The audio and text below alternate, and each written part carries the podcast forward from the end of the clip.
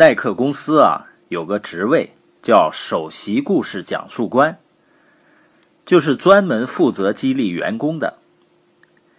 讲故事啊，对公司来说太重要了。你创业招人才，你需要讲故事、讲愿景吧？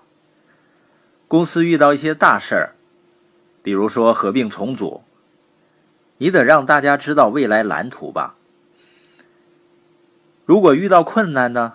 你也得讲故事，让大家和你共度难关吧。不光企业领导要善于讲故事。前两天我看了一个视频，一个失明的老人坐在一栋大厦的台阶上乞讨，旁边的牌子上写着：“我是个盲人，请帮帮我。”他是那么可怜，可是路过的人呢，却很少回应他。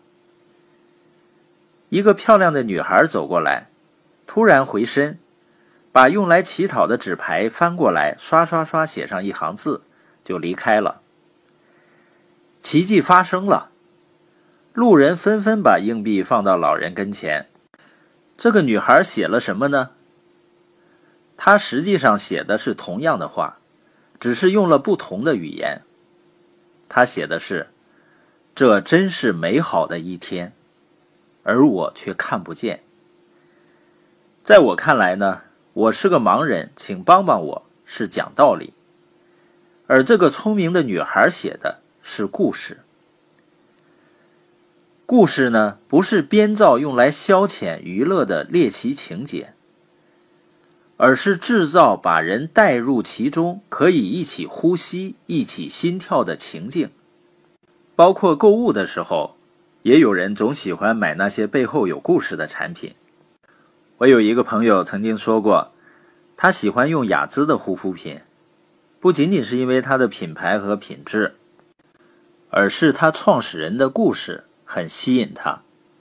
他的创始人卡尔洪邦本来是一个信仰自然精粹力量的营养科学家，他深爱着自己的妻子伊迪丝。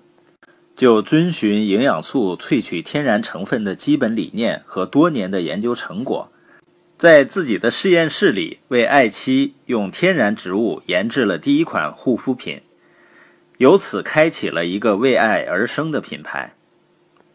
这个故事可能会让产品使用者在使用产品的时候体会到浓浓爱意吧，这是用钱买不到的附加值。这也印证了吴晓波的一句话。在这个产能过剩的时代，人大于一切组织。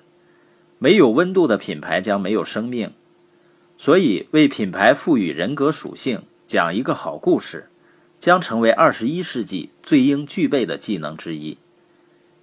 用故事这种我们从两三岁就接受的手段，实现自己的价值观输出、观念影响等目的。但故事该怎么讲呢？最近，快公司采访了一位专业的故事讲述官，告诉你掌握四步就能把故事讲好。第一，故事必须要真实。有的时候，我们需要讲述公司未来的远景，那就必须要告诉大家怎么做才能够实现它，也就是要有相应的策略和途径。第二，多用“你”这个词。一般领导说话呢，都喜欢用“我要怎么怎么”，呃，顾客怎么怎么。但在讲故事的时候呢，你要心存听众，多用“你”“你们”，才能让人们觉得故事和他们息息相关。第三呢，少用理性，多走心。在大脑的分布里，情感和决策是一个脑区。这就是为什么很多企业家在演讲的时候都谈情怀。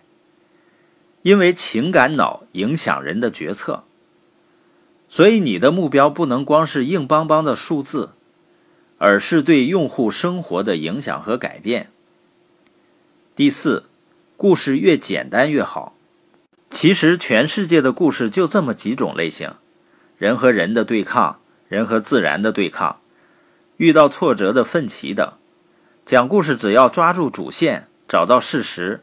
再倾注进去合适的情感，就基本上成功了。